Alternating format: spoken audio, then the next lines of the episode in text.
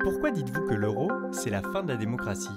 Ça, c'est la grosse question. Les gens ont une vision fausse maintenant, je crois, ce qu'est la démocratie. Ils pensent que la démocratie représentative, c'est euh, la liberté de parole, que c'est la liberté de vote, un bulletin secret, et ils pensent que ça suffit.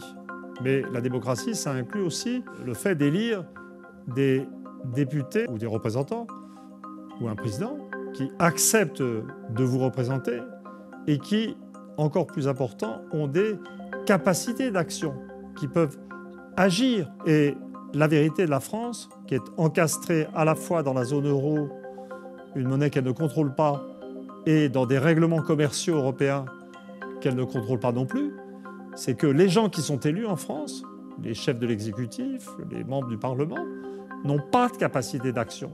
Donc on a une sorte de pseudo-démocratie où les gens sont élus au terme de débats euh, euh, qui peuvent être tout à fait amusants ou tout à fait anxiogènes, mais on élit des gens pour rire.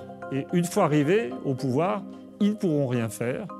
Et au final, ils finiront toujours par parler de l'immigration, de l'islam, euh, de questions identitaires, parce qu'ils n'ont pas de capacité d'action sur l'économie.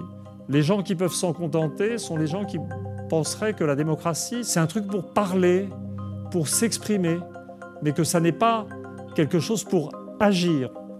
Je pense que la, facilité avec laquelle les gens acceptent l'idée qu'on est toujours en, démocratie vient du fait qu'ils n'ont perdu la notion de ce que c'est qu'agir. Et ça, ça renvoie à tout un psychisme diffus, cette notion d'homme fatigué d'individus atomisés et des gens qui n'ont plus du tout l'idée d'action en tête. effectivement, euh, quand on a cette idée-là, on ne peut plus imaginer ce que c'est qu'une démocratie, parce que la démocratie, la vraie démocratie représentative, c'est l'action, c'est pas juste la parole.